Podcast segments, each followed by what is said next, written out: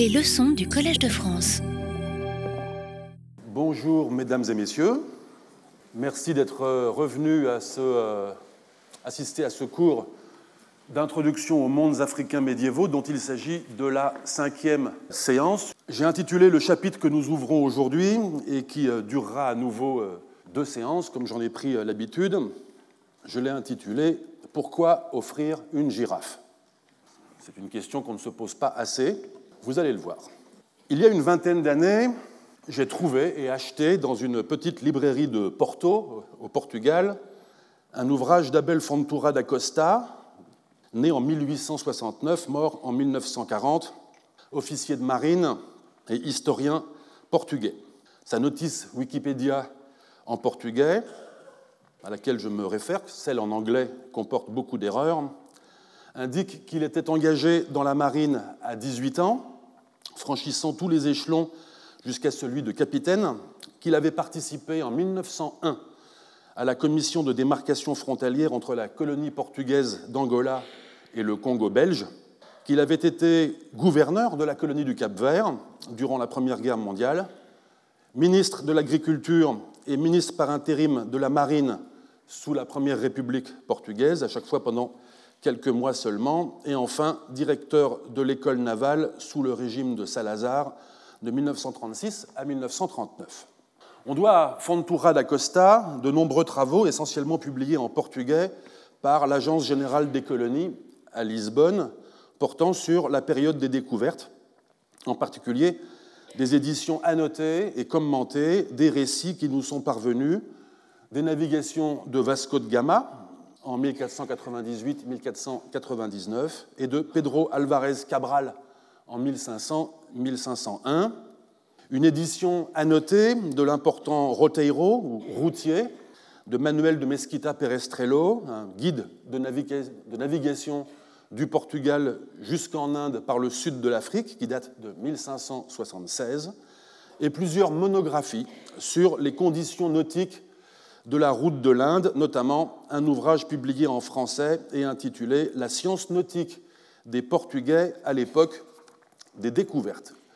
L'ouvrage que j'achetais ce jour-là était un opuscule bizarre de 53 pages en anglais, publié en 1937, toujours par l'Agence nationale des colonies. Une recherche en ligne sur les catalogues de bibliothèque m'indique qu'il en existe, publié à la même date et toujours chez le même éditeur, une édition en français, mais pas, à ma connaissance, en portugais. L'ouvrage s'intitule Les déambulations du rhinocéros de Muzaffar, roi de Cambay, de 1514 à 1516. Je résume pour vous l'intrigue. En 1514, Afonso, Afonso de Albuquerque vice-roi des Indes portugaises, dont le quartier général est à Goa, a décidé de faire construire une forteresse pour y servir de comptoir à Diu, sur l'île du même nom, à l'extrémité méridionale de la péninsule du Gujarat, région commercialement très active. Problème, cette ville appartient déjà à quelqu'un, en l'occurrence à un royaume indépendant, Cambay, dont le souverain s'appelle Muzaffar pour obtenir, si possible de façon amiable, avant de passer à la manière forte, cette île, Albuquerque dépêche une ambassade porteuse de cadeaux diplomatiques. Les archives portugaises nous révèlent que Albuquerque fait porter par ses émissaires un poignard en or avec un manche orné de rubis, divers objets en argent, certains plaqués d'or, une vasque, un plateau, un gobelet, un pot, un chandelier et un vase. On se munit d'interprètes. L'ambassade quitte Goa en février, se rend à Surat, capitale du souverain Gujarati, apprend qu'il est absent, décide de le rejoindre à Champanel, apprend qu'il est absent, et le retrouve finalement à Mandoval, une autre ville de son royaume. Les négociations tournent court. Muzaffar refuse de céder Diou. Il compense les présents qu'il a reçus en donnant aux ambassadeurs, à l'intention du roi Manuel Ier du Portugal, un trône marqueté de nacre et des étoffes. Et à l'intention d'Albuquerque, il a mieux. Un rhinocéros, appelé Ganda en Gujarati. C'est un rhinocéros d'Inde doté d'une seule corne et pour cette raison appelé rhinocéros unicornis dans la taxonomie scientifique. C'est un animal qui peut mesurer dans les 1,80 m au garrot et peser de 2 à 3 tonnes. On apprend, certes, que l'animal était apprivoisé et qu'on pouvait le conduire à l'aide d'une longe, qu'il fallait le nourrir d'herbe, de paille et de riz bouilli, mais bon, c'est quand même encombrant. Les ambassadeurs repartent avec l'animal pour Goa, où ils arrivent sept mois après en être partis. Albuquerque caresse un moment l'idée de déclarer la guerre au roi de Cambay, puis renonce.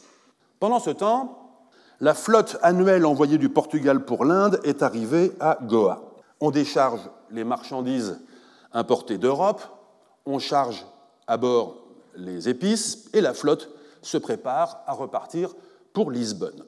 Albuquerque a alors une bonne idée, celle d'offrir le rhinocéros au roi parmi d'autres cadeaux destinés à la famille royale.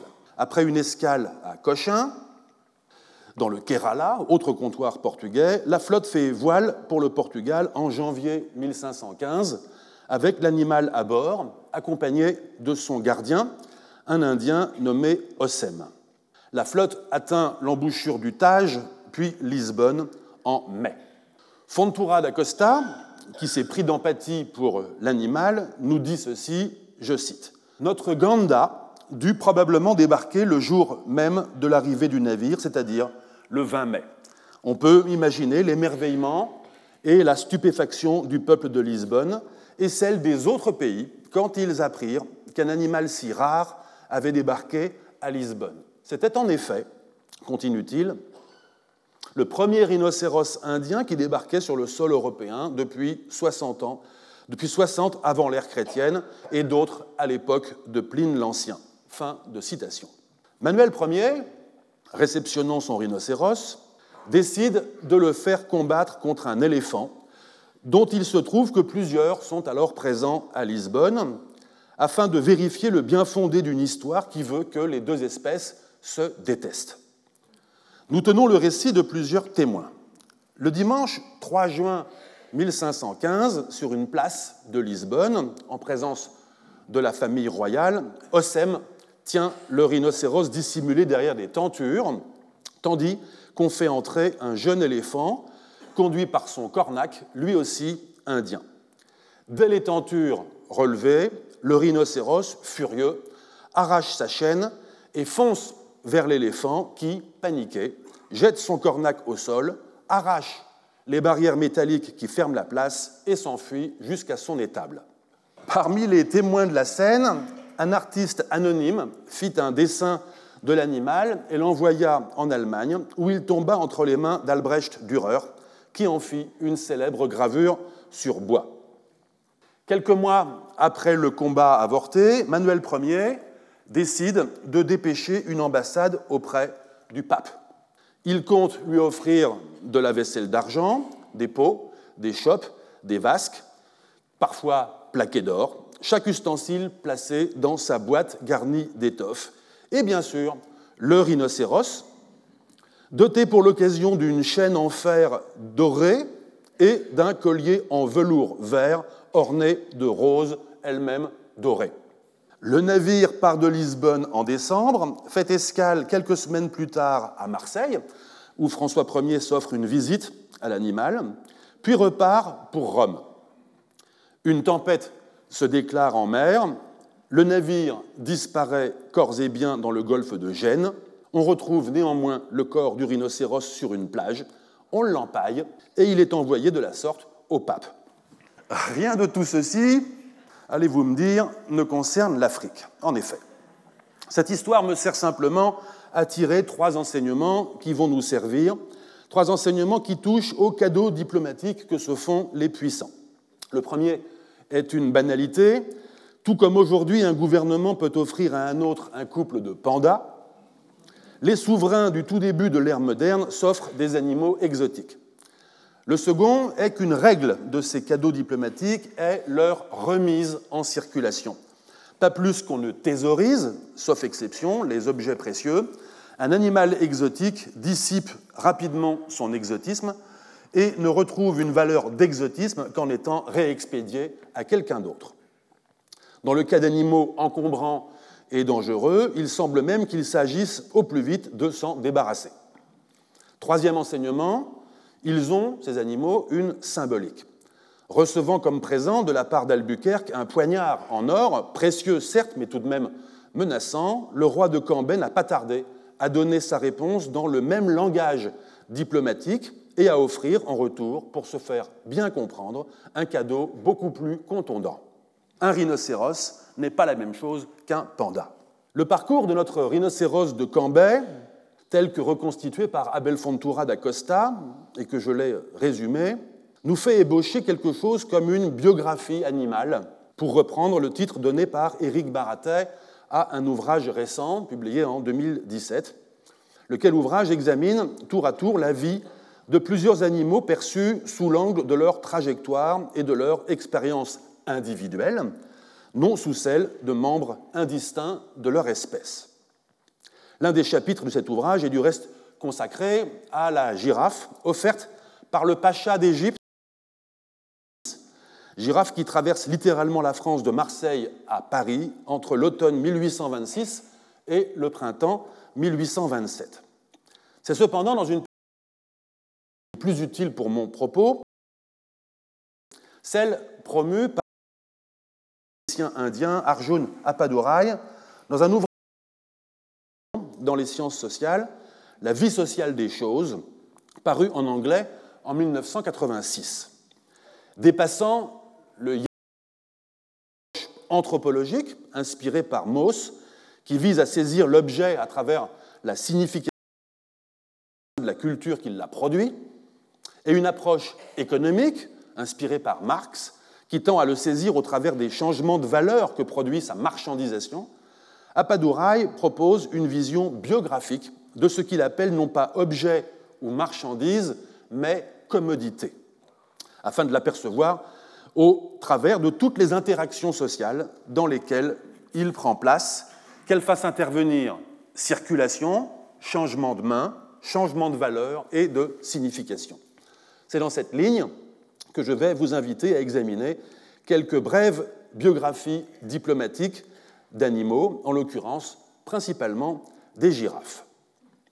On sait que les girafes étaient, au Moyen Âge, assez largement présentes dans les ménageries princières du monde islamique, à Constantinople et dans les pays européens, singulièrement en Italie au XIIIe, XVe siècle, cheminement par lequel d'ailleurs le terme arabe zarafa est passé en italien sous la forme girafa, puis dans d'autres langues européennes. Thierry Buquet, dans un article de 2012, a recensé les occurrences de ces girafes et montré que la présentation de girafes en Europe est non seulement l'occasion de spectacles exotiques, mais aussi d'enquêtes philologiques permettant de renouer avec les savoirs antiques la girafe était connue à Rome sous le nom de Camélopardus, Camélopardus, chameau tacheté, ou caméléopard en français. Et par là, de glorifier le prince mécène. Eric Ringmar, dans un article paru dans le Journal of World History en 2006, examine quant à lui le cas de plusieurs girafes offertes à des souverains de la Renaissance, de l'ère moderne et de l'époque contemporaine, pour montrer que l'engouement suscité par leur présentation est un moment où se projette, se discute, se négocie au sein de chaque société son rapport à l'altérité, à l'étrangeté, au monde lointain, à sa place dans le monde, autant de notions qui diffèrent et évoluent différemment selon les sociétés. Ainsi, la girafe, dit-il plaisamment, animal par ailleurs muet, énonce-t-elle un message qui se transforme au cours de ces déambulations. On pourrait d'ailleurs précisément prendre appui sur cette constatation de la souplesse sémantique de la girafe, par contraste avec ses dispositions physiques, pour y voir en quelque sorte un cadeau idéalement adapté à un univers diplomatique médiéval qui est fait de multiples médiations interculturelles, interconfessionnelles, interlinguistiques, dans lesquels les médiateurs, ceux que Zrinka Stahuliak appelle les fixeurs, sont les vrais producteurs des significations transmises. Des animaux plus obtus, plus brutaux, plus féroces, plus imprévisibles que la girafe, en un mot moins maîtrisable, auraient rendu nécessaire de contrôler entièrement la chaîne de signification du cadeau à travers ses multiples changements de main et de contextes sociaux. Pour en prendre un exemple, un empereur d'Éthiopie du début du XXe siècle qui offre un lion à un chef d'État étranger, comme ce fut le cas de Ménélique II au président américain Theodore Roosevelt, ou de son successeur Lijiyasou à l'empereur d'Autriche-Hongrie, s'inscrit dans une tradition éthiopienne séculaire qui associe le lion, emblème de la tribu de Juda, à la royauté salomonienne. Il sait aussi que le destinataire du cadeau, destinataire du cadeau sait que le lion, qui figure sur le sceau royal éthiopien depuis le XVIIe siècle, est universellement associé à l'Éthiopie chrétienne. Il sait enfin que le lion est, chez son destinataire, associé à des figures partagées du christianisme et du pouvoir en général. Il ne prend donc pas de risque. Mais faute de maîtriser entièrement la chaîne des significations changeantes de l'animal au gré des médiations, mieux vaut offrir quelque chose d'autre. Toutes celles et ceux, au passage, toutes celles et ceux d'entre nous qui, à l'occasion d'une naissance ou en période de fête, ont déjà eu à chercher un cadeau neutre, à la fois souple et giron, exotique et familier, et sans signification oblique ou indésirable, savent bien quel service peut rendre une girafe, fût-elle en caoutchouc. Mais si la girafe, animal africain, m'intéresse, c'est encore dans une autre perspective, celle d'éclairer autant qu'il sera possible, sinon le point de vue des souverains africains qui offrent des girafes, du moins leur statut, leurs anticipations, leurs attentes, telles qu'ils s'esquissent au travers de leurs interactions avec d'autres sociétés et pouvoirs, du Dar à l'islam et au-delà. S'il est vrai que l'on n'entend pas toujours distinctement leurs paroles propres, du moins cette approche interactionnelle permettra-t-elle peut-être d'entendre la conversation culturelle à laquelle ils prennent part, dans toutes ses dimensions, diplomatiques, politiques, religieuses et commerciales. Au début du XIVe siècle, un chroniqueur arabe du nom de Ibn Idari al-Marakushi, dans son, ouvrage intitulé Livre de l'information extraordinaire sur les faits et gestes des rois d'Andalousie et du Maghreb, nous relate deux faits peu ordinaires survenus trois siècles plus tôt, dont il a eu connaissance, soit au travers d'un ouvrage antérieur perdu, soit dans les archives de Kérouan en Tunisie. En 992, d'abord, nous dit-il, des cadeaux furent envoyés du pays des Noirs à Al-Mansour ibn Bouloukin, deuxième émir ziride de Kérouan, c'est-à-dire gouverneur d'Ifriqiya. Parmi ces cadeaux figurait une girafe. Le texte ne précise pas qui avait envoyé cette girafe. Étrange coïncidence, à une date très proche, mais donnée comme un an antérieur, un chef arabe du massif des Aurès en Algérie, Ziri ibn Atiya, qui cherche à conquérir le Maroc pour son propre compte, envoie une girafe et d'autres animaux ouest-africains à celui dont il cherche à gagner les faveurs, le vizir de Cordoue. On apprend par d'autres sources que la girafe ne survécut pas longtemps à Cordoue. Peut-il s'agir de la même girafe Il faudrait alors supposer une petite confusion dans les dates et que la girafe a non seulement traversé le Sahara, mais ensuite été réofferte deux fois avant de passer en Espagne. Sinon, cela signifie qu'au moins une autre girafe fut offerte à un autre destinataire maghrébin. Quoi qu'il en soit, quatre décennies plus tard, indique le même auteur, c'est l'un des successeurs d'Al-Mansour, cette fois Moïse ibn Badis Sharaf, qui reçoit à son tour des présents venus du sud, parmi lesquels figuraient, je cite, de nombreux esclaves, des girafes et toutes sortes d'animaux extraordinaires. Fin de citation. L'expéditeur n'est pas nommé dans le texte, il est simplement désigné comme le roi du Soudan, dont vous vous souvenez que ça veut dire les Noirs. Un autre auteur arabe, très fameux, Ibn Khaldoun, cette fois de la fin du XIVe siècle, nous indique qu'en 1257, le sultan Hafsid al-Mustansir, toujours en Ifriqiya, mais cette fois à Tunis, reçut des cadeaux, parmi lesquels, écrit-il, je le cite, il y avait une girafe, animal aux formes étranges et des plus disparates. Les Tunisiens accoururent en foule pour la voir. La place était noire de monde. Leur étonnement n'en finissait point à la vue de la forme de cet animal et des particularités de son espèce, qui rappelaient celles de toutes sortes de bêtes. Fin de citation. Ibn Khaldoun, toujours précis, nous a cette fois conservé l'identité de l'expéditeur, un roi des Soudans, nous dit-il, qui était souverain du Bornou, pays au sud de Tripoli. On connaît le Borno, il s'agit en effet d'un royaume situé dans le bassin du lac Tchad, à l'extrémité méridionale de l'axe transsaharien qui débouche en effet à Tripoli. Il se trouve que nous disposons, à propos du Borno, de chroniques rédigées localement en arabe au XVIe siècle. Elles ne font pas mention de cet épisode. En revanche, un manuscrit du XXe siècle, ou peut-être du XIXe, trouvé à Maïdougouri, la capitale de l'actuelle province du Borno, dans le nord-est de l'actuel Nigeria, est mentionné et cité par Richmond Palmer en 1936. Le texte fait mention de cet épisode. On y trouve le passage suivant, je cite. En l'an 655 de l'Égir, le roi de Canem, c'est l'autre nom, du Borno, est devenu un musulman et il était seigneur du Borno. Il envoya un cadeau via Tarabulus, nom arabe de Tripoli, à Tunis, composé d'une girafe vivante, un animal rare qui fit sensation à Tunis. On aurait donc là une remarquable confirmation indépendante. Malheureusement, le même auteur traduit ce même passage de façon différente à un autre endroit de son livre en indiquant une date différente, cette fois 1206, soit quand même un demi-siècle d'écart avec la date donnée par Ibn Khaldoun. Comme cet auteur euh, ne fournit pas le facsimilé du manuscrit, on ne peut pas savoir laquelle de ces deux traductions est fautive.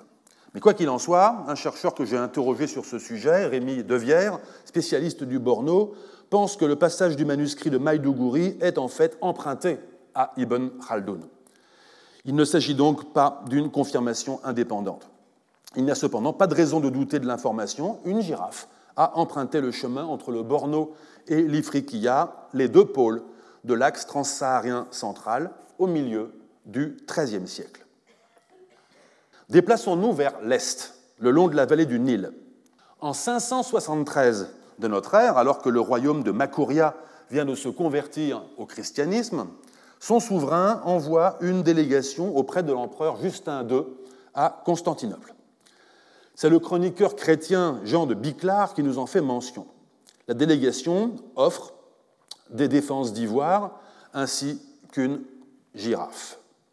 Il faut donc supposer que l'animal aura d'abord parcouru plus de 1500 km de Dongola jusqu'à Alexandrie, sans doute attaché sur une barque descendant le Nil, avant d'être embarqué sur un navire méditerranéen en partance pour Constantinople.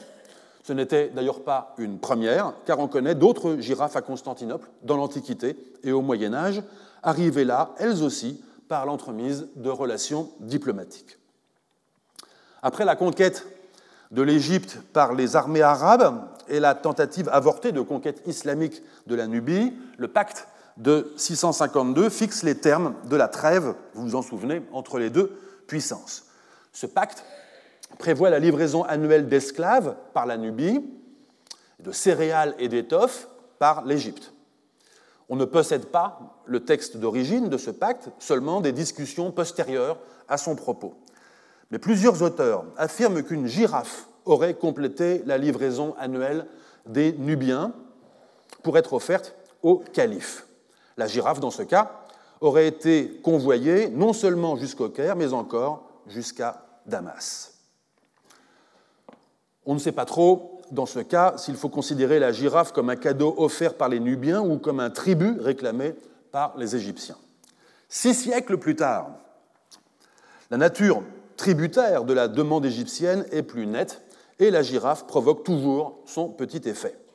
En 1276, alors que Shakanda, roi de Makuria, a obtenu l'aide militaire du sultan mamelouk Baybars, celui-ci vassalise la Nubie. Plusieurs districts passent dans le domaine personnel du sultan égyptien et les Nubiens se voient désormais imposer la jizya, capitation, due par les chrétiens du Dar al-Islam.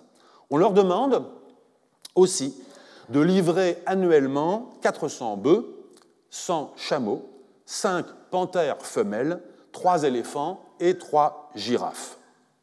Dix ans plus tard, en 1286, c'est un certain Adour, un autre souverain chrétien de Nubie, d'un royaume d'Al-Abouab apparemment indépendant, mais qu'on ne connaît pas très bien, qui envoie à son tour un éléphant et une girafe au sultan mamelouk du Caire en guise de signe d'amitié et de soumission. Déplaçons-nous encore vers l'Est. Nous sommes cette fois en Éthiopie, dans la seconde moitié du Xe siècle. Cette période de l'histoire éthiopienne est très mal renseignée. Nous ne disposons en effet pas de sources éthiopiennes pour cette période. Mais nous savons, par des sources arabes et des sources chrétiennes d'Égypte, que l'Éthiopie traverse alors une crise religieuse et politique profonde en raison d'un contentieux entre l'Église chrétienne d'Éthiopie et l'Église mère d'Égypte, le clergé chrétien d'Éthiopie ne s'est pas renouvelé depuis des décennies. Le royaume est affaibli et doit faire face à une réaction païenne violente qui se manifeste par la destruction d'églises. Une femme semble être au cœur de ce désordre, ou peut-être de ce qu'il faut voir comme un nouvel ordre païen. Car nous apprenons que cette femme règne sur le pays d'Al-Abacha pendant au moins trois décennies. Cherchant sans doute, à, renouer des relations de bon voisinage avec le Yémen musulman, elle offre un zèbre. Et nous apprenons qu'en 969-970, le souverain du Yémen offre à son tour ce zèbre au souverain bouillide d'Irak. Effectuons un dernier déplacement vers l'Est pour nous tourner à présent vers les sources chinoises. On mentionne, au tournant de l'ère, l'arrivée en Chine d'un rhinocéros venu d'un pays de l'Ouest mal localisé. Certains y ont vu un rhinocéros d'Abyssinie, mais l'identification est loin d'être assurée car nous savons déjà que plusieurs régions asiatiques disposaient d'espèces locales de rhinocéros, le sous-continent indien bien sûr, mais aussi la péninsule indochinoise et l'archipel indonésien, même si ces animaux y ont aujourd'hui pratiquement disparu.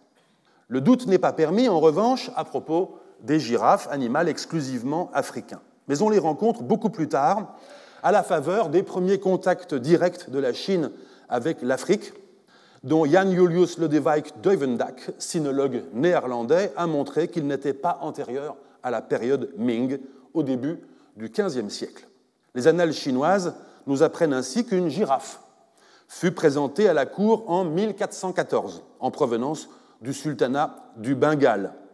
Une autre le fut l'année suivante, cette fois en provenance de la cité-État de Malindi, dans l'extrême nord du Kenya actuel, accompagnée de ce qui est appelé dans, les sources chinoises un cheval céleste, certainement un zèbre, et d'un cerf céleste, peut-être un oryx.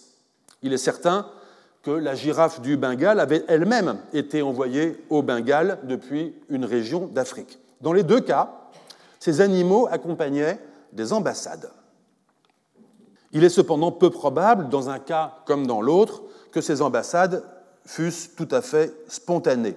Il se trouve en effet que ces dates correspondent à celles des expéditions de l'amiral Zheng He, qui prennent place entre 1405 et 1431.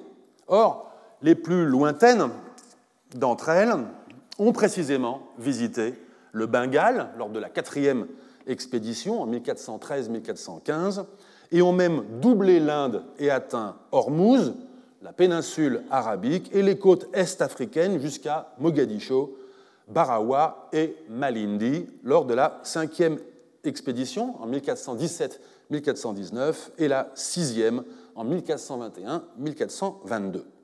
La chronologie comparée de ces expéditions et des ambassades apportant des girafes n'est certes pas entièrement cohérente, mais ces expéditions éclairent sans doute le contexte de la présence des girafes dans la capitale impériale, où des artistes chinois de l'époque ont dressé leur portrait.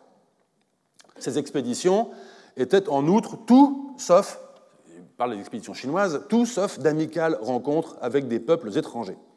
Elles étaient des manières de faire assaut de puissances navales et de forcer la main des villes, des, villes visitées dans le but d'obtenir actes de soumission, ambassades, cadeaux. Mais pourquoi solliciter de la sorte l'envoi d'ambassades apportant des girafes? On sait que les Chinois identifièrent cet animal africain avec une figure de leur mythologie, le Chi-Lin, une espèce d'unicorne dont l'apparition rare était le signe surnaturel d'un accord parfait entre l'ordre terrestre et l'ordre cosmique.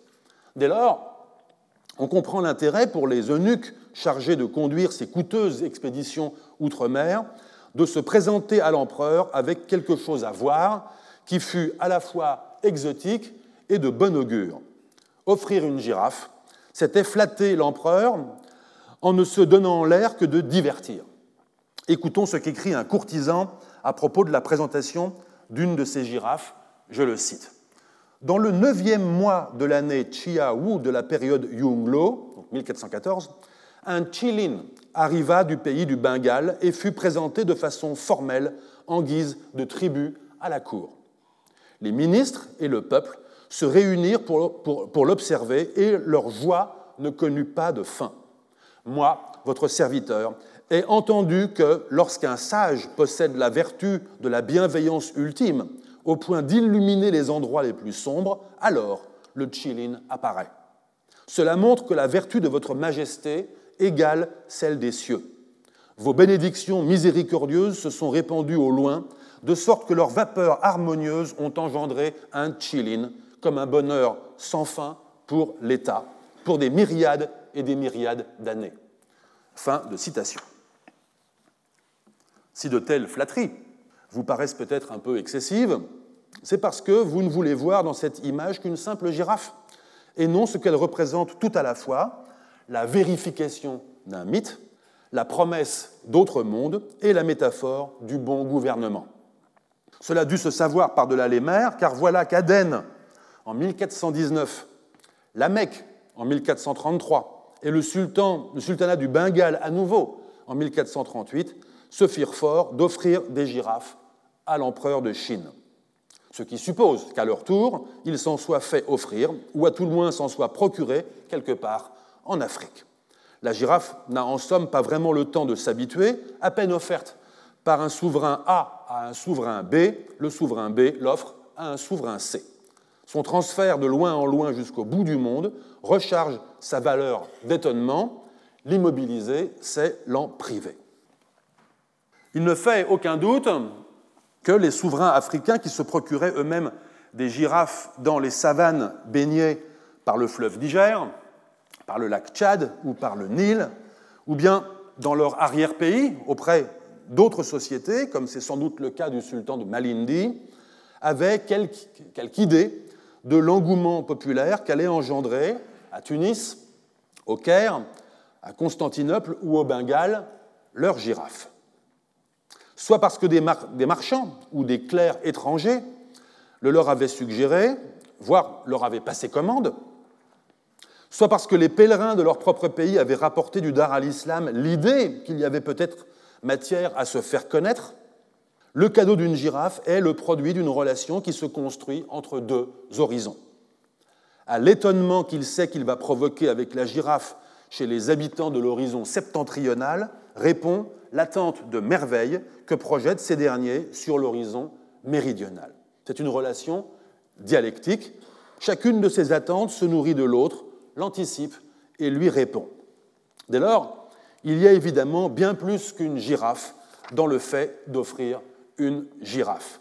Il y a le désir de s'adresser à l'imaginaire de l'autre, de le flatter et de le rassurer, de le flatter en lui donnant à voir une créature vivante qui satisfasse l'attente d'étrangeté, de le rassurer en lui présentant un animal placide qui démente par anticipation les attentes de sauvagerie.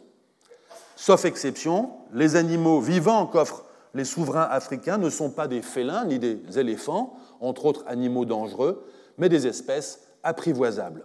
S'ils furent nombreux à travers l'espace et le temps, et sans s'être concertés à offrir des girafes, c'est parce que la girafe était à même de susciter le bon dosage d'émerveillement et de familiarité. Si vous trouvez que j'exagère la portée de ma conclusion, permettez-moi de vous ramener à Ghana.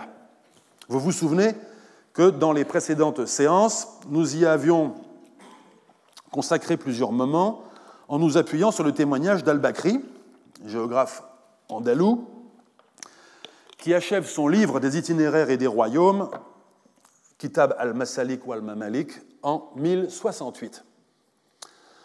On ne sait pas toujours de quand datent les informations que compile al-Bakri, et nous ne sommes pas aidés par la quasi-absence de sources indépendantes, mais disons que sa description du Ghana se rapporte à un état de choses antérieur au milieu du XIe siècle. On y avait observé notamment le caractère dual de la ville et les pratiques funéraires relatives aux souverains. Transportons-nous à présent un siècle plus tard grâce à notre fenêtre documentaire suivante fournie par Al-Idrissi, lui aussi géographe de l'Occident musulman, établi en Sicile et qui travaille pour les rois normands Roger II puis Guillaume Ier. Il rédige sa géographie dans les années 1150, mais à nouveau, ce que nous savons sur la façon dont il travaille, en puisant dans des sources parfois anciennes, qu'il complète en réunissant des informations auprès de nombreux correspondants, dont on ne sait pas du reste à quelles sources ils puisent eux-mêmes, invite à lire sa description du Ghana en acceptant un certain flou chronologique, disons autour de la première moitié du XIIe siècle. D'emblée, il nous semble être en terrain familier. Al-Idrissi écrit en effet, je cite, Ghana se compose de deux villes. Mais tout de suite, les choses se gâtent, car Idrissi précise deux villes sur les deux rives du fleuve. Et les choses ne s'arrangent pas ensuite au point que nous ne reconnaissons rien. Non seulement le paysage n'est pas le même qu'à l'époque d'Al-Bakri, mais le souverain régnant est alors musulman, de même que les habitants. Le décalage est si profond avec le témoignage d'Al-Bakri que beaucoup de commentateurs préfèrent écarter celui d'Al-Idrissi comme pouvant provenir d'une confusion avec un autre royaume. J'avais quant à moi suggéré dans le Rhinocéros d'or que le texte d'Al-Idrissi accumulait beaucoup d'indices de transformation récente de la société du Ghana, notamment le fait que la construction du palais du roi sur les bords du fleuve est datée, datée des années 1116-1117. Mais il est vrai que pour accorder crédit au récit d'Ali Idrissi au sujet de Ghana, il faut accepter que tout est changé. Le paysage, et donc peut-être la société elle-même, la localisation de la capitale, la religion majoritaire au sein de la population de la ville, la religion du roi et peut-être même la dynastie régnante. Bref, il faut accepter de n'avoir plus aucun repère ce qui ne nous permet pas vraiment de savoir ni ce qui s'est passé, ni ce qui s'est transmis d'une situation à l'autre, hormis le nom de Ghana. Néanmoins, suspendons nos repères et admettons que la description d'Al-Bakri se rapporte effectivement au Ghana. Voici ce qu'il dit des tournées auxquelles ce livre son souverain. Je lis. Ce sultan est, au demeurant, le plus juste des hommes, à ce qu'on dit. Il est, dans sa manière de faire, proche des gens et juste envers eux. Ainsi, chaque matin, un groupe d'officiers se rend à son palais, chacun portant un tambour qu'il bat au-dessus de la tête. En arrivant devant la porte du palais, on fait silence. Quand tous les officiers sont rassemblés, le roi monte à cheval, avance et se met en tête de ses officiers. Il va ainsi par les rues de la ville, faisant le tour de la cité. Si quelqu'un a eu une injustice ou quelque malheur, il lui ordonne de s'approcher et il reste là avec lui jusqu'à ce que l'injustice soit réparée. Ensuite, il retourne à son palais et ses officiers se séparent. Cette sortie à cheval, deux fois par jour, est une manière de faire bien connue, et cela est devenu célèbre à cause de sa justice. Fin de citation. Je ne reviens pas sur ce que nous avons déjà dit du bénéfice politique et économique que représentait la pratique de l'islam pour un souverain africain. On entend ici, dans le ton flatteur qu'emploie Al-Idrissi sur la foi de ses informateurs, ce que la pratique ostensible de la vertu et de la justice, qualité éminemment valorisée en islam, procure un avantage en termes de réputation. C'est efficace, semble-t-il. Al-Idrissi précise du reste, ailleurs dans son texte, que Ghana, je cite, est la plus grande des cités des Soudanes en superficie, la plus peuplée et la plus commerçante. Là se rendent d'opulents commerçants de tous les pays environnants et de tous les pays du Maghreb à l'Aqsa, Maghreb extrême, extrême. Fin de citation. Mais voici quelques détails supplémentaires qui concernent l'appareil qui entoure les sorties du souverain lors de ses visites de justice ou peut-être plus spécifiquement lors de certaines sorties d'un autre type. Je lis. Ces vêtements, il parle du sultan, se composent d'une pièce de soie serrée d'une ceinture et d'un manteau dont il s'enveloppe, d'un pantalon pour le milieu du corps et de brodequins à courroie aux pieds. Pour monture, il a un cheval. Il possède de beaux vêtements de parade et des équipements complets que l'on porte ostensiblement devant lui au cours des fêtes. Il a de nombreux étendards, mais un seul drapeau. Devant lui marchent des éléphants, des girafes et diverses bêtes sauvages existant dans le pays des Soudanes. Fin de citation. Comment ne pas voir dans cette parade animale, qui est autre chose qu'une ménagerie, comme on en rencontre dans les capitales du Dar al-Islam et d'Europe, ainsi qu'en Chine, comment ne pas voir une forme d'ordonnancement du monde qui cherche à montrer aux spectateurs de ces fêtes, notamment bien sûr aux spectateurs étrangers, l'autorité du souverain tant sur la société sur laquelle il règne que sur la nature du pays. Je suggère de regarder une telle parade pour le sentiment qu'elle cherche à produire, celui d'un apprivoisement du pays tout entier, propre à conjurer chez les spectateurs qui y assistent et qui rapporteront ces faits dans leur pays les préconceptions raciales qui associent le pays des Noirs avec une nature sauvage et une société de païens nus et anthropophages. Mais nous n'en avons pas, tout à fait fini avec les girafes. Il y en a une autre dont je veux vous parler, que j'ai réservée pour le moment qui arrive à présent, où je vais élargir mon propos à ce que j'ai appelé tout à l'heure la conversation diplomatique. Une conversation diplomatique qui illustre la nature interactionnelle des échanges qui prennent place entre les plaques électriques de notre champ de force que constitue en l'occurrence le Sahara.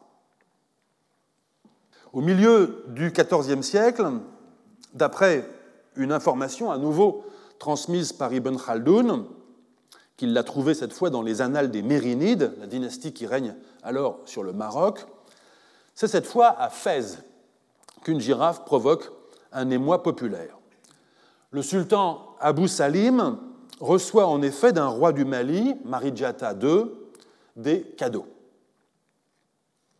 On y remarqua particulièrement, précise Ibn Khaldoun, je le cite, un animal énorme, d'une forme étrange et inconnue au Maroc. C'était une girafe. Les gens parlèrent longtemps des particularités et, des ressemblances avec les autres animaux, réunis en son corps et propres à son espèce. Fin de citation. Or, d'autres passages des écrits d'Ibn Khaldoun apportent une lumière beaucoup plus vive sur les circonstances dans lesquelles ce cadeau parvint au Maroc. Il nous éclaire en particulier sur le contexte politique qui prévaut alors dans les deux royaumes, au nord et au sud du Sahara, et sur la nature de leurs relations au-delà de l'épisode de la girafe. Je vais le faire, si vous le voulez bien, je vais en faire, si vous le voulez bien, un commentaire rétro-chronologique, donc en partant de la fin. Nous sommes donc en décembre 1360 ou janvier 1361, et nous sommes à Fès. Voici ce qu'écrit Ibn Khaldoun je le cite. Les gens du Mali amenèrent donc cet animal de leur pays jusqu'à Fès. Le jour de leur arrivée fut un jour de grande assemblée. Le sultan du Maroc s'installa dans le kiosque d'or, comme pour les parades. La nouvelle se répandit des plaines jusqu'au désert. On se pressait et on, mettait, et on se mettait sur toutes les hauteurs. La place était noire de monde, on montait sur les épaules les uns des autres, on se bousculait pour contempler la girafe, tant sa forme était étrange. Les poètes célébrèrent dans leur chant l'événement en louant et complimentant le souverain. Notons que pour les poètes officiels du sultan marocain, c'est bien à sa destination que s'adressent les louanges et les compliments. La singularité de la survenue d'une girafe réside autant dans l'émerveillement qu'elle engendre au sein du peuple accouru en ville que dans la capacité du sultan, par la nature de ses liens diplomatiques avec un pays étranger, à procurer un tel divertissement. S'approchent alors les représentants du sultan du Mali qui ont accompagné la girafe à travers le Sahara. Ils assurent le sultan de Fès de leurs bonnes intentions et lui remettent un message de la part de leur souverain. On ne sait pas s'il s'agit d'un message écrit, mais on peut penser que non, ou alors il était rédigé en malinké, car la cérémonie fait intervenir un traducteur, sans doute malinké arabe, selon un dispositif qui laisse à penser que la traduction est simultanée. Voici comment les choses se passent, je cite. Pendant que le traducteur traduisait, les Maliens faisaient vibrer, en signe d'approbation, les cordes de leurs arcs, suivant une coutume qui leur est propre. Ils saluèrent le sultan en se jetant de la terre sur la tête, suivant la tradition pratiquée en présence des rois barbares. Ensuite, le roi, le roi du, Maroc, se retira à cheval et l'assemblée se dispersa. Le souvenir de cet événement se répandit rapidement partout. Fin de citation. On apprend que l'ambassade fut hébergée à Fès aux frais du sultan marocain, lequel mourut euh, quelques semaines plus tard, en tout cas avant leur départ du Maroc. Le régent leur offre néanmoins alors des cadeaux et l'ambassade malienne repart via Marrakech, puis la région du Sousse, dans le sud marocain, vers le Mali. Cette ambassade venue du Mali avait connu elle-même bien des aléas. Elle avait en fait été décidée non par Marijata II, mais par son prédécesseur, Sulaiman, celui-là même dont nous parle, on se souvient en quel terme péjoratif, Ibn Battuta. Et cette ambassade avait pour destinataire initial non pas Abu Salim, mais son prédécesseur sur le trône, Aboul Hassan. L'ambassade malienne, porteuse, nous dit Ibn Khaldoun, d'objets rares et curieux, s'était mise en route, sans doute depuis la capitale du Mali, et était arrivée à Walata. À Walata. La nouvelle parvint euh, du Nord, une fois à Walata, que le sultan du Maroc était mort. L'ambassade malienne s'immobilise donc à Walata, dont vous vous souvenez qu'elle était alors le poste frontière du Mali, et elle attend les instructions de Suleiman. Mais c'est à présent Suleiman qui meurt, laissant le royaume dans un état de confusion politique dont Ibn Khaldoun nous dit, je cite, Les princes se battaient pour le pouvoir et se tuaient entre eux. Les rivalités ne cessèrent qu'avec l'ascension de Mansa Djata, qui prit en main le gouvernement. Fin de citation. On informe alors Djata qu'une ambassade destinée au Maroc est bloquée à Walata.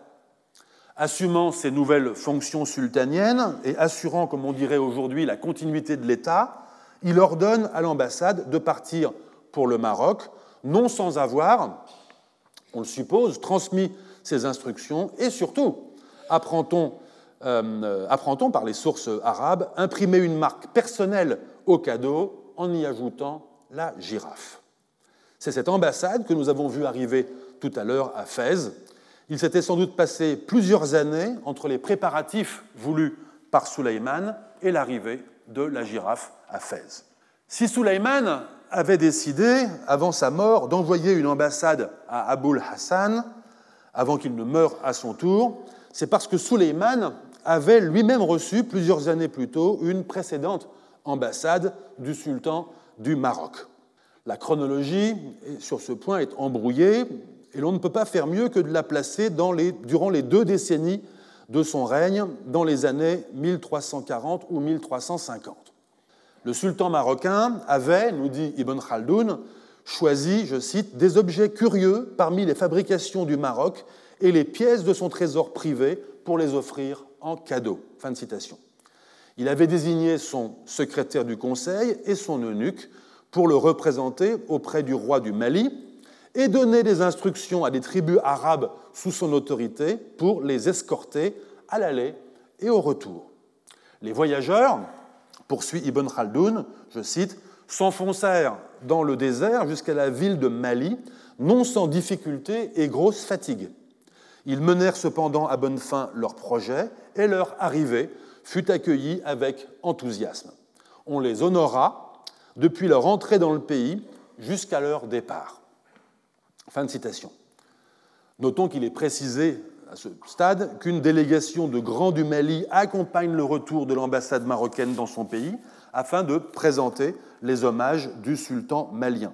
Elle avait l'intention, nous dit Ibn Khaldoun, de prêter hommage au nom du sultan malien, mais rien n'est dit de l'arrivée de cette délégation au Maroc, et il n'est pas certain qu'il y eût là davantage qu'une intention malienne, voire qu'un vœu pieux marocain.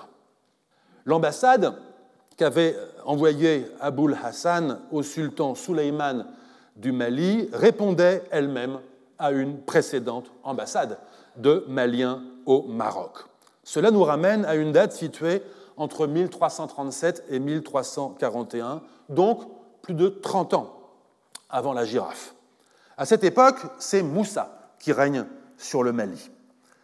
Désirant honorer Aboul Hassan, qui venait de défaire le sultan de Tlemcen et de conquérir le Maghreb central, c'est-à-dire l'Algérie actuelle, et qui apparaissait alors au fait de sa puissance, Moussa résolut, nous dit Ibn Khaldoun, je le cite, de se mettre en relation avec lui. Je cite encore, il envoya à Aboul Hassan une ambassade de deux chefs de guerre de son royaume, un interprète choisi parmi les Moulatmoun, voisins des États mérinides, chez les Sanadja, les accompagnait. Ils félicitèrent le sultan pour ses succès et ses victoires. Aboul Hassan accueillit avec honneur l'arrivée des envoyés, organisant au mieux leur séjour jusqu'à leur départ. Fin de citation. On ne peut guère remonter plus haut que cette première ambassade, Ibn Khaldoun ayant indiqué, cela vaut la peine d'être relevé, que l'initiative de ces échanges diplomatiques avait été prise par le sultan malien en direction du sultan du Maroc. Mais ce qui nous intéresse ici, c'est d'avoir observé la mise en place sur plusieurs décennies, jusqu'à l'apothéose de la présentation de la girafe à Fès, d'une conversation diplomatique qui fait alterner les manifestations de l'un puis de l'autre des interlocuteurs, dans un souci d'honorer leur statut et qualité personnelle, mais aussi de participer, puisque ces échanges transcendent la vie des souverains, au renforcement mutuel de leur légitimité dynastique.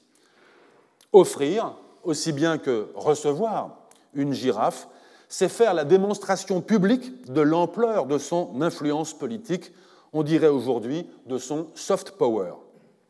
Pour revenir à une allusion faite plus tôt dans cette séance, on pourrait comparer la diplomatie de la girafe qui se construit autour du Sahara au XIVe siècle à ce qu'un auteur a appelé récemment la diplomatie du panda, pratiquée par la Chine, une diplomatie publique qui à la fois s'inscrit dans une tradition, disons-le, conservatrice de euh, cadeaux diplomatiques animaux, mais aussi dans une conversation globale sur la conservation des espèces et enfin dans un souci très politique de façonner une image globale de respectabilité.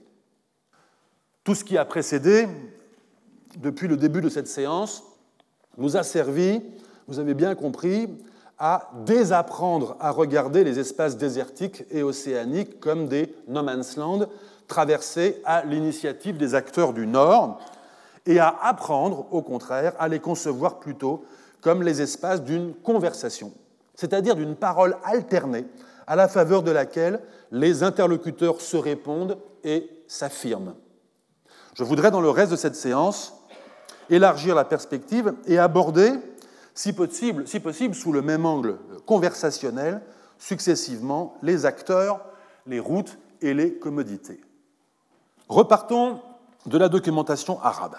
Rédigée dans les pays du Dar al-Islam, essentiellement par des auteurs arabes qui ont pris leurs renseignements auprès d'informateurs eux-mêmes le plus souvent originaires du Dar al-Islam, qui ont pu séjourner dans les pays du Sud, ces sources nous parlent essentiellement des acteurs musulmans qui pratiquent la liaison au travers du Sahara ou au travers de l'océan. Qui sont ces acteurs? La réponse dépend de l'échelle d'observation. Les grands marchands, c'est-à-dire ceux qui détiennent les mises de fonds, sont ceux qui investissent dans le commerce transsaharien ou transocéanique. Un auteur arabe qui écrit dans les années 1360, Ibn al-Khatib, nous donne ainsi l'exemple des cinq frères Macari qui vivaient au début du XIIIe siècle. La fratrie avait mis ses biens en commun et avait constitué une puissante maison de commerce. Une puissante maison de, commerce familiale. L'aîné était établi à Sigil-Massa. Deux autres frères à Tlemcen, dans l'ouest algérien actuel, les deux plus jeunes à Walata, dans le sud mauritanien actuel. Tlemcen, la capitale du Maghreb central, était à proximité du débouché méditerranéen. Walata, au sud du désert, était en quelque sorte le port subsaharien.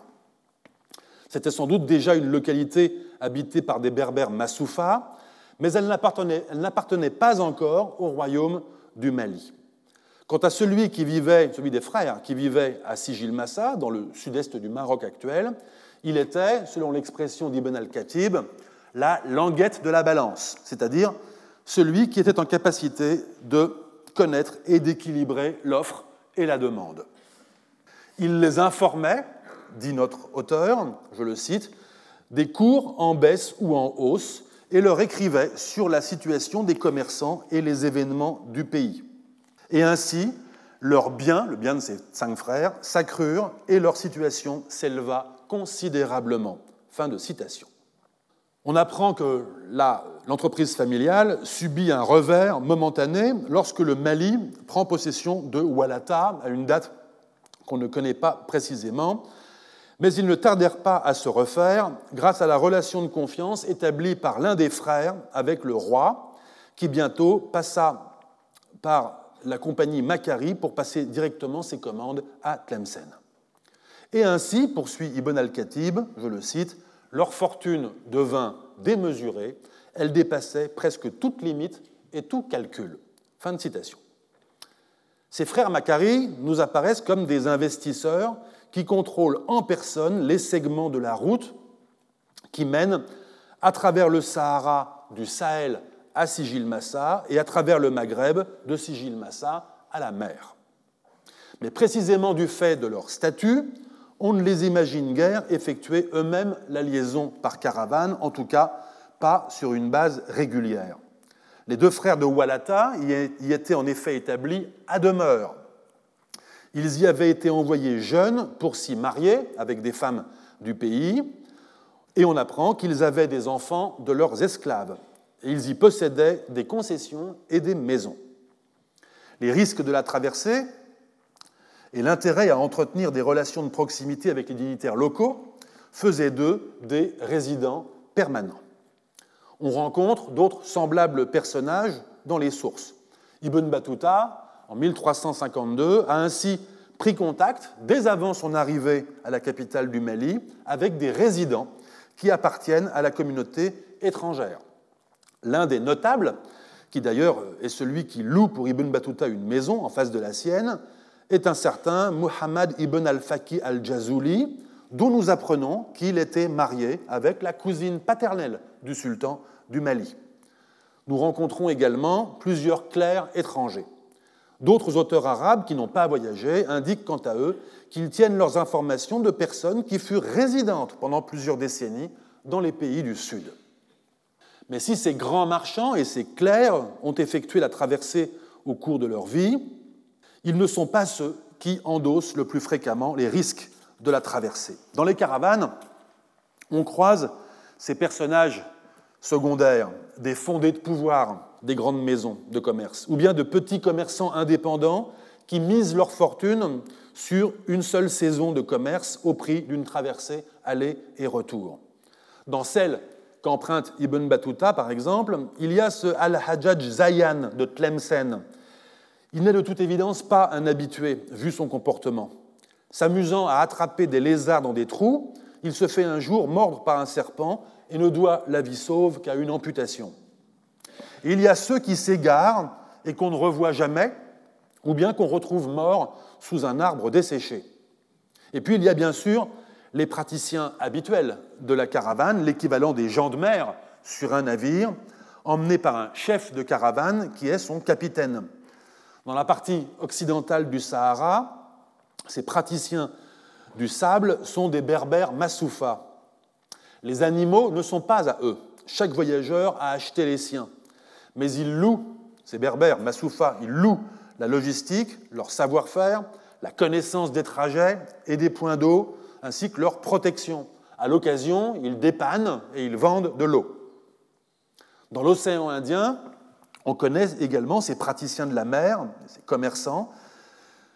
Euh, on connaît parfois leur identité grâce à un genre d'écrits constitué de recueils d'anecdotes de marins et commerçants, tels par exemple les Merveilles de l'Inde, Ajaib al-Hind, ouvrage composé vers 950, longtemps attribué à un certain Bouzourg ibn Shahriyar et que Jean-Charles Dussen a récemment réattribué à Abu Imran Moussa, un auteur de Siraf en Perse.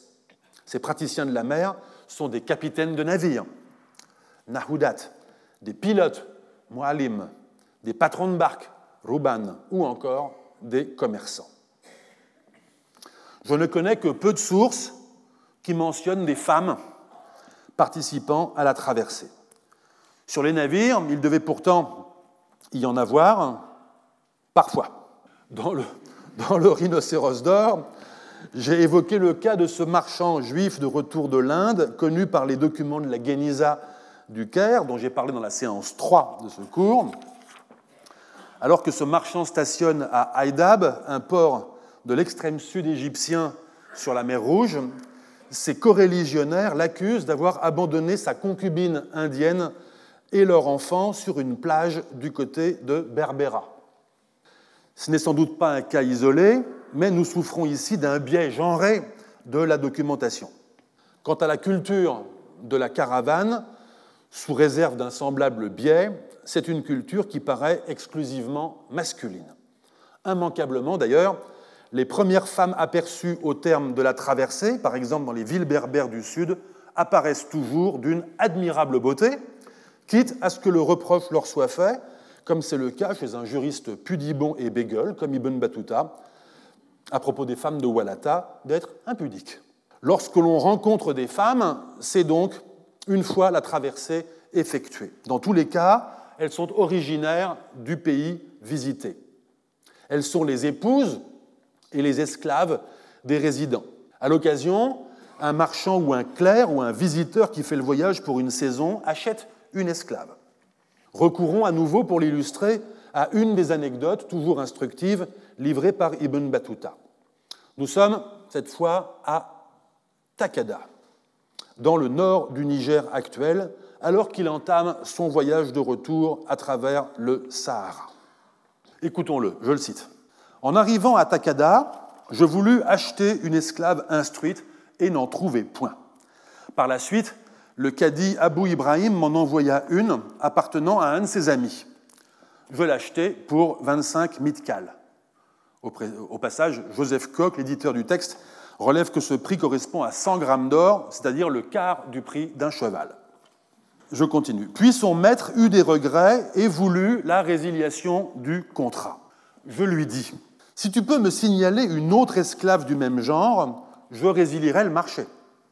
Il m'indiqua une esclave appartenant à Ali Aguioul, le maghrébin de Tadla, qui avait refusé de prendre un peu de mes bagages quand ma chamelle s'était affaissée et qui avait refusé de donner de l'eau à mon jeune esclave qui avait soif.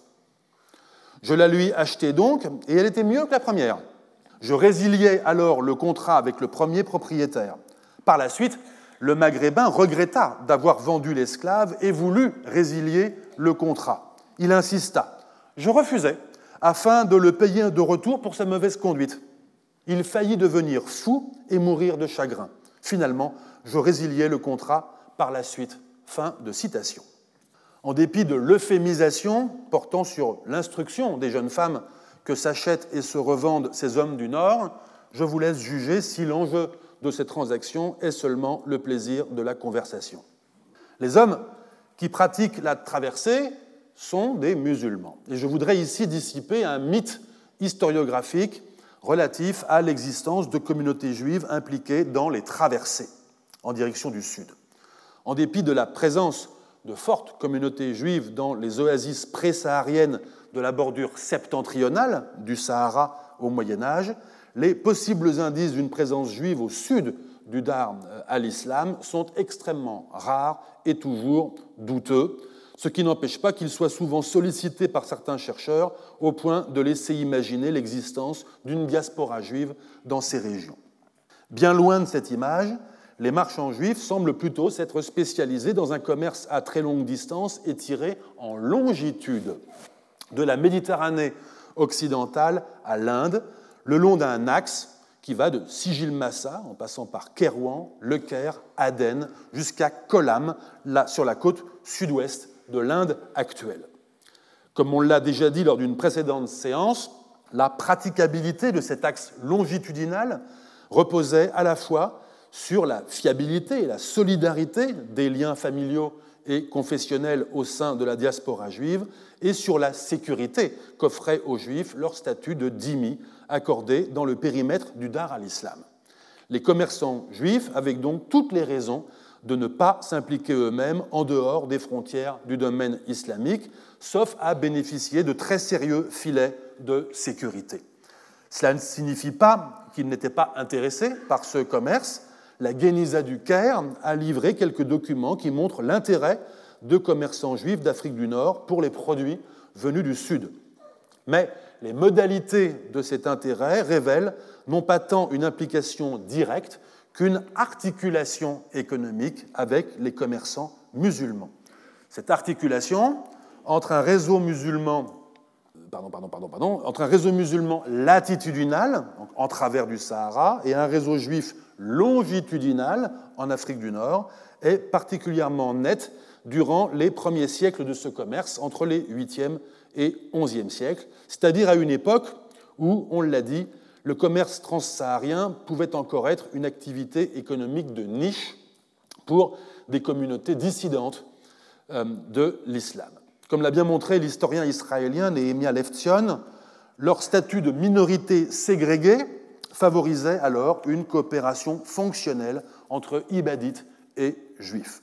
Le même auteur se montre très sceptique au sujet d'une éventuelle présence juive plus au sud. Il estime en effet, je le cite, je dirais qu'à partir du IXe siècle, nous avons assez d'informations et de données circonstanciées sur le fait qu'il n'y a pas de juifs, du moins pas en nombre significatif, dans l'intérieur du Sahara ou dans le Soudan, c'est-à-dire les parties sud du Sahara. Fin de citation. L'état de la recherche, aujourd'hui, n'autorise pas à modifier cette affirmation. L'expression importante ici est pas en nombre significatif. Cela signifie en effet qu'on ne peut exclure qu'il y ait eu quelques aventures personnelles ou une présence ponctuelle, mais pas de communauté établie et pas de relations régulières. Le constat est le même en ce qui concerne la côte orientale d'Afrique, Quoique les documents de la Geniza montrent un intérêt pour les produits issus du commerce avec le Sud, notamment l'ivoire, on ne connaît pas une seule indication d'une implication directe de marchands juifs dans les liaisons avec les ports de la côte Swahili. Enfin, dans la corne de l'Afrique, on pourrait penser, bien entendu, aux falachas, que l'on désigne plutôt aujourd'hui sous leur auto-ethnonyme, celui de Beta Israël. Cependant, ces communautés apparaissent tardivement dans les sources éthiopiennes à partir du XIVe siècle. Je ne peux pas développer ici cette question complexe que je reporte à une autre occasion, mais on est autorisé à affirmer, sur la foi de l'historiographie, de l'état de la recherche actuelle, qu'il n'existe pas de communauté juive significative en Éthiopie jusqu'à cette époque tardive. J'ai moi-même réexaminé dans un article récent le témoignage du voyageur juif Benjamin de Tudel au XIIe siècle qui évoque un royaume juif dans ces parages. Sur la foi d'une reconstruction de l'itinéraire qu'il emprunte, ou plutôt qu'il décrit, on peut affirmer qu'il n'a pas de connaissances directes se rapportant à la région et qu'il emprunte son idée d'un royaume juif à des récits qui se rapportent en réalité au royaume chrétien.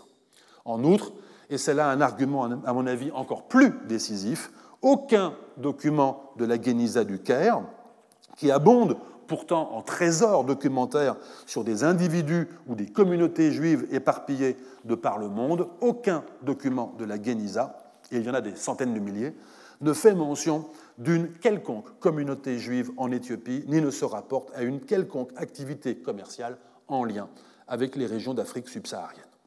Le bilan des acteurs que nous venons de tirer est basé sur l'examen d'une documentation qui, comme je l'ai rappelé, est produite au sein du Dar à l'islam par des acteurs originaires du Dar à l'islam.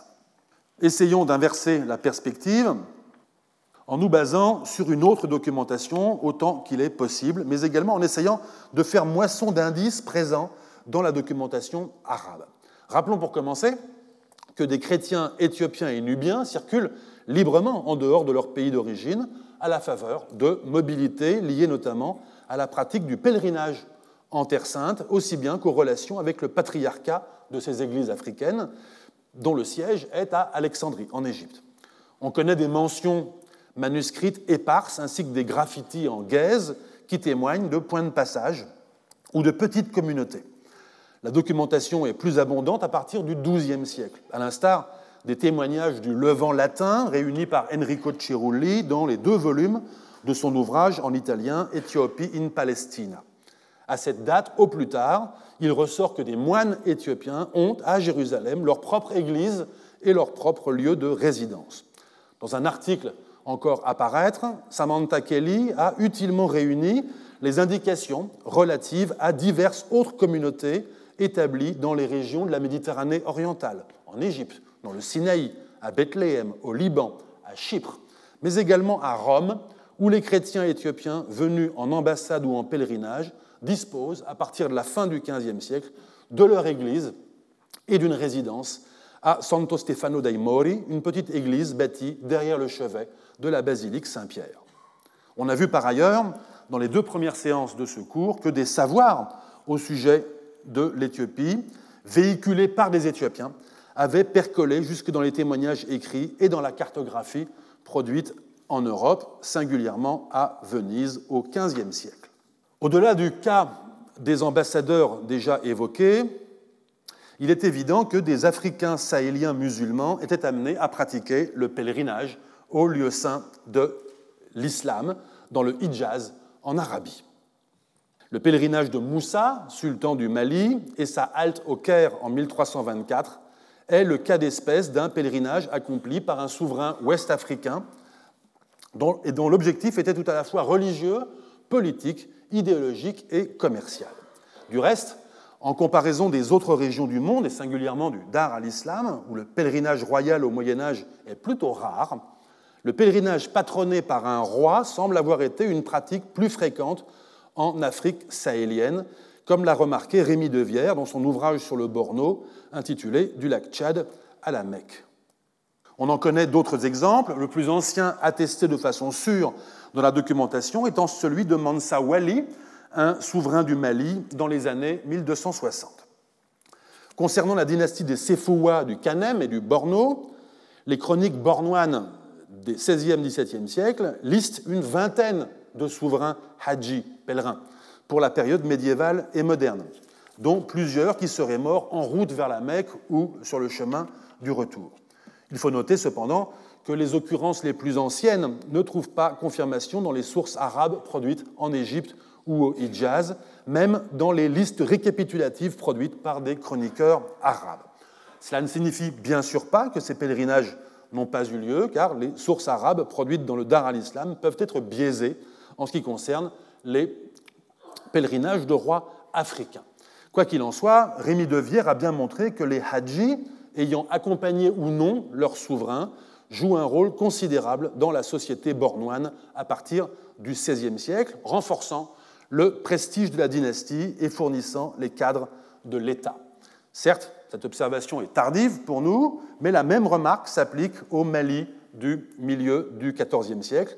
Tous les dignitaires maliens rencontrés par Ibn Battuta dans le pays sont des hadjis qui, dans bien des cas, ont pratiqué le pèlerinage avec Moussa près de 30 ans plus tôt. Ces observations nous permettent de souligner que même si l'islam reste une religion minoritaire au Moyen Âge dans les sociétés du Sahel, le pèlerinage de ceux qui sont musulmans occupe une place d'autant plus significative au sein de ces sociétés. À l'époque de la domination mamelouk sur l'Égypte, toutes les caravanes de pèlerins musulmans d'Afrique convergeaient vers le Caire, puis s'acheminaient sous escorte mamelouk avec le Mahmal, la caravane égyptienne qui allait au Hijaz. Un chroniqueur du milieu du XVe siècle, Al-Makrizi, trouve ainsi dans les archives mamelouks relatives à l'année 1344 les chiffres de 10 000 pèlerins maghrébins et 5 000 pèlerins du Takrour, qui s'étaient réunis au point de ralliement pour le départ des caravanes, de la caravane égyptienne. Takrour est alors un terme générique qui sert à désigner les régions du Sahel. Si l'on accepte donc les pèlerins égyptiens eux-mêmes et ceux d'autres régions, par exemple la Nubie musulmane ou la Corne de l'Afrique, cela implique que les Ouest-Africains, qui avaient déjà à leur actif la traversée du Sahara pour rallier la route maghrébine, représentaient un tiers des musulmans d'Afrique à l'ouest de l'Égypte. À la date de 1416, le même auteur mentionne encore la caravane venue du Takrour qui arrive en Égypte en vue du pèlerinage. On ne sait combien elle comporte de pèlerins, mais Al-Makrizi indique que ceux-ci, donc les pèlerins ouest-africains, avaient apporté, sans doute afin de les vendre pour subvenir aux frais du voyage, je cite, 1700 têtes d'esclaves, hommes et femmes, et une grande quantité d'or. Fin de citation. Même chose à la date de 1439, je cite, la caravane de Takrour arriva avec de nombreux esclaves et de l'or. La plupart partirent en pèlerinage après avoir vendu les esclaves. La plus grande partie de ceux de ceux-ci moururent entre les mains de leurs acheteurs. Fin de citation. Ajoutons qu'un certain nombre de pèlerins musulmans des régions sahéliennes ou d'Éthiopie s'installent parfois en divers points de la route du pèlerinage, notamment au Caire, et constituent ainsi des communautés, parfois dans des fondations pieuses établies par des souverains africains. Abordons enfin un dernier aspect, celui des relations transsahariennes ayant une vocation strictement commerciale. C'est là que le dossier est le plus difficile à constituer et il est à vrai dire très maigre. Mais ces quelques indices d'une activité, d'une présence d'acteurs du Sud dans ce domaine d'activité, indépendamment des mobilités liées aux ambassades et aux pèlerinages, sont néanmoins probants. Ibn Battuta indique très brièvement, lors de son séjour à Taraza, en plein cœur du Sahara, exactement à mi-chemin entre Sigil Massa et Walata, je le cite, les Soudanes viennent jusqu'ici pour se ravitailler en sel. Le sel sert de monnaie d'échange pour les Soudanes comme l'or ou l'argent. Ils le débitent en morceaux pour le commercialiser. Bien que le bourg de Taraza soit de peu d'importance, il s'y trafique une grande quantité de poudre d'or. Fin de citation. Ce passage laisse à penser que des marchands du Mali organisaient leur propre caravane, qui devait en somme ressembler à celle appelée Azalaï et qui, jusqu'à une époque récente, faisait la liaison entre Tombouctou et la mine de sel gemme de Taoudeni, à la même latitude que Taraza. Mais ces mêmes marchands venaient approvisionner également le marché de Taraza, comme on vient de le voir, en or. Une autre allusion est fournie par un auteur arabe du tout début du XIIIe siècle, al-Saraksi. Il nous fait part d'une lettre adressée par un gouverneur almohade de Sigil Massa qu'il avait rencontré à Marrakech. L'épisode se situe donc quelques années auparavant. Ce gouverneur, du nom de Abu al-Rabi Sulaiman, avait été vu un jour dans sa résidence de Sigil Massa, déambulant en récitant de la poésie, tandis qu'autour de lui, les tapis de cuir étaient couverts de têtes de brigands qu'il avait fait couper. Si je mentionne ce fait, c'est parce que les brigands s'étaient attaqués à la caravane faisant la liaison entre Sigil Massa et Ghana. Or, c'est précisément de Ghana qu'il est question dans la seconde anecdote le concernant. Gouverneur sans état d'âme, Abu al-Rabi Sulaiman était néanmoins réputé excellent orateur en berbère et en arabe. On citait en exemple la finesse et la subtilité de la lettre qu'il avait un jour adressée à un roi de Ghana en réponse à une lettre de ce dernier. Nous sommes plusieurs décennies après le témoignage d'Al-Idrissi, donc à une date où le souverain de Ghana est musulman, très probablement sunnite orthodoxe, alors que le gouverneur d'Ossigil Massa appartient à une dynastie et un ordre politique réformateur et prophétique, bien mis en lumière par Mehdi Ruergat dans L'Ordre almohade, ouvrage paru en 2014. C'est important de le préciser pour la suite, vous allez voir. Voici les mots du gouverneur à l'intention du roi de Ghana. Je le cite. Nous, nous avons des relations de bon voisinage, même si nous divergeons dans les croyances. Nous nous mettons d'accord sur une ligne de conduite acceptable et nous nous entendons pour administrer avec bienveillance nos sujets. Il est évident que la justice est une obligation des rois pour l'exécution d'une bonne politique, alors que l'injustice est l'apanage des âmes viles et ignorantes. Il nous est parvenu la nouvelle de l'emprisonnement de commerçants pauvres et de l'interdiction pour eux de se livrer à leurs affaires. Le libre va-et-vient des agents commerciaux dans votre pays ne peut être que profitable à ses habitants et favorise l'implantation des commerçants dans vos régions. Si nous le voulions, nous aussi nous emprisonnerions quiconque se trouve chez nous parmi les gens de chez vous. Mais non, nous ne mettrons point cela à exécution. Il ne serait point digne de nous de condamner de tels procédés pour ensuite nous y conformer. Fin de citation. Récapitulons, en termes volontairement anachroniques, le roi de Ghana a donc interdit la pratique du négoce aux petits commerçants étrangers et les a fait mettre en prison. Il est possible qu'il s'agisse là d'une mesure destinée à favoriser une entreprise multinationale au détriment de la concurrence, car relevons que la décision du roi de Ghana ne s'applique pas aux riches commerçants étrangers. Mais nous n'en savons rien. Le gouverneur de Sigil Massa se fait quant à lui l'apôtre du free market, arguant que le commerce est bon pour le développement d'un pays. Il ajoute qu'il pourrait prendre le même genre de mesures protectionnistes, mais il n'en fera rien car ce serait indigne de lui.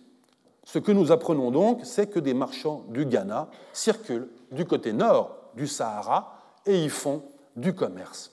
Est-ce purement rhétorique? On peut en douter, car s'il n'y avait personne à mettre en prison, la menace ne prêterait pas à conséquence. On peut seulement se demander pourquoi le roi de Ghana n'avait pas anticipé cette possible mesure de rétorsion économique de la part du partenaire commercial du Nord. Mais cette remarque n'est pas totalement concluante. Il suffit d'observer notre propre actualité aujourd'hui pour constater qu'il arrive que des gouvernements se lancent dans des guerres des tarifs sur les produits d'importation sans avoir anticipé que les autres peuvent faire la même chose.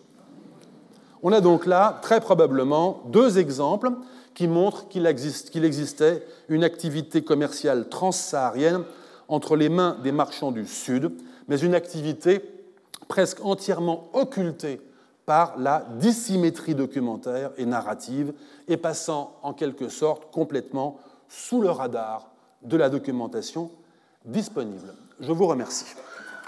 Retrouvez tous les contenus du Collège de France sur www.colège-2-france.fr.